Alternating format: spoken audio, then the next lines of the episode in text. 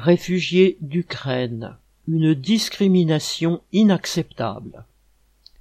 Une tribune signée par plusieurs présidents d'université dénonce la ségrégation opérée par la France dans l'accueil des étudiants réfugiés d'Ukraine.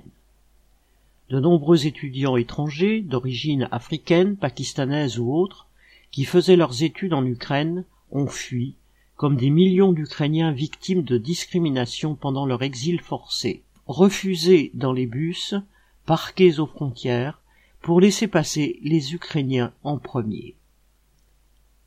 Ceux qui le voulaient ont eu du mal à rejoindre la France.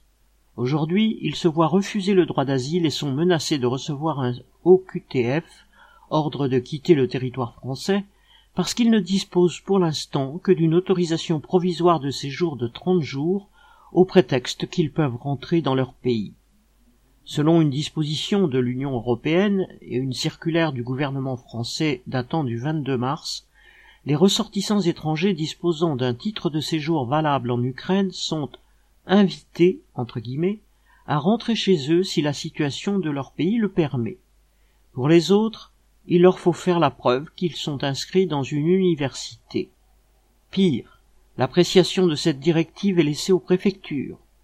Celle des Alpes-Maritimes a ainsi interdit l'entrée du territoire à des réfugiés qui voulaient passer la frontière italienne pour rejoindre leur famille.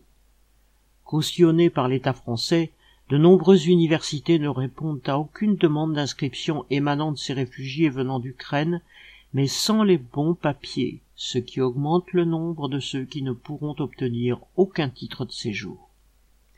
Loin des caméras et des discours lénifiants du gouvernement sur la nécessité d'accueillir les réfugiés fuyant l'horreur de la guerre, ces étudiants sont empêchés de poursuivre leurs études, menacés de retourner dans un pays qu'ils avaient déjà quitté pour pouvoir étudier. Aline Urbain